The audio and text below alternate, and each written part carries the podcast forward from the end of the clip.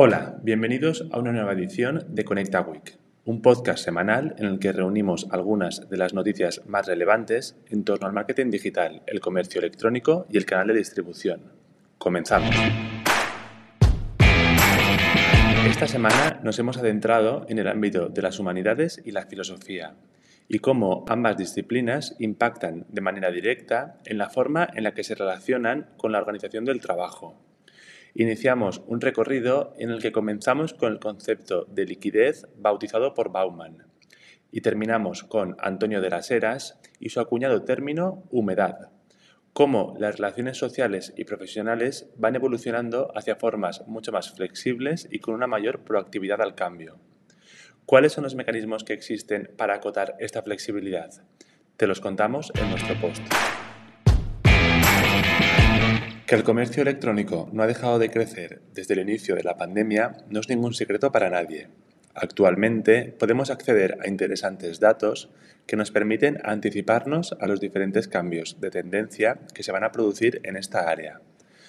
Cuando ya hemos recuperado la normalidad y podemos acudir a las tiendas físicas a llevar a cabo la compra de nuestros productos favoritos, el canal online continúa siendo la vía preferida para una gran cantidad de españoles.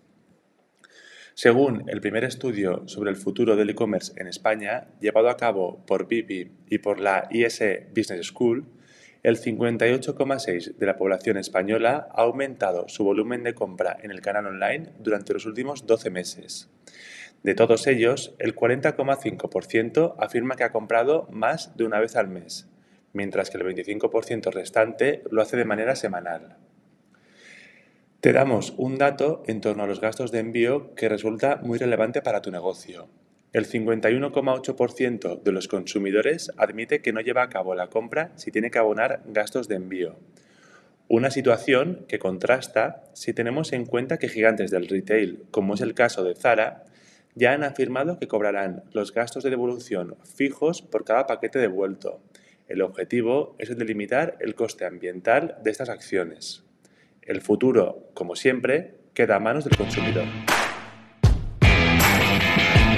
A medida que los procesos de digitalización se han asentado y desarrollado, el comercio online ha encontrado en el canal de distribución uno de sus principales ejes impulsores, siendo cada vez más habitual la venta entre profesionales a través de este canal, muy al contrario de lo que ocurría antaño, Actualmente son muchas las herramientas que podemos encontrar para facilitar toda esta gestión.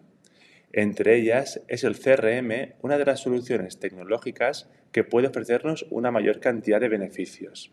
Sin embargo, para ello es imprescindible tener en cuenta todas las opciones que nos puede ofrecer. Te damos tres claves para poder obtener el máximo rendimiento de tu CRM. Por un lado, es importante crear valor en cada contacto realizado.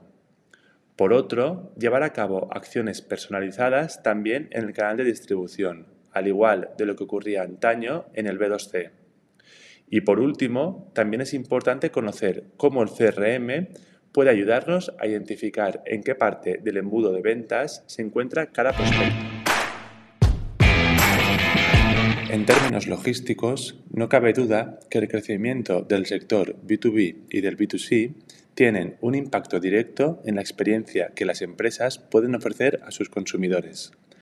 Con independencia del sector o del tipo de actividad, incluso del público objetivo, existen unos mínimos que es necesario cumplir con el objetivo de poder ofrecer el rendimiento deseado.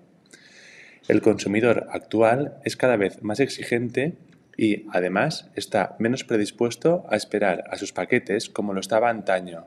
Ante esta situación, existe un elemento que debemos cuidar en cualquier transacción online, el tracking de los pedidos. Este tipo de herramientas nos pueden ayudar en diversas áreas. Entre ellas destacan las siguientes. Podemos tener un mayor control de los costes referentes a los procesos logísticos.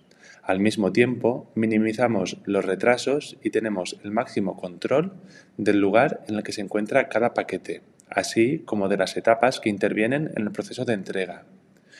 Por último, favorecemos la transparencia con nuestros clientes. Ofreciéndoles más información, podemos imprimir un extra de tranquilidad y de buena experiencia.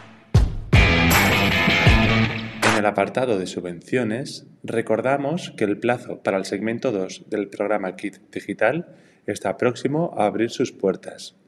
No te olvides de concretar tu cita con nuestro equipo de especialistas, cuyo link se encuentra en la descripción de este episodio, para que te asesoremos y te guiemos durante todo el proceso. Si tu empresa tiene entre 3 y 9 empleados, te estamos esperando.